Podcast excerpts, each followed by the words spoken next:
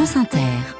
Journal Florence Paracuelos, bonjour. Bonjour Mathilde, bonjour à tous. À la une ce matin, les appels sont de plus en plus désespérés pour Gaza. Appel à une pause humanitaire demandée par l'Europe entière ou presque hier. Il en sera aussi question à l'ONU aujourd'hui. Pendant ce temps-là, Amnesty International demande à la France de cesser ses livraisons d'armes à Israël. Tout va bien se passer, c'est ce qu'espèrent Emmanuel Macron et ses équipes pour le Salon de l'agriculture samedi, mais ça n'est pas gagné. On va l'entendre dans ce journal on parle aussi de pollution au PCB dans une rivière belge qui inquiète les pêcheurs des Ardennes en France et de l'intelligence artificielle appliquée à l'Église et aux questions sur la foi.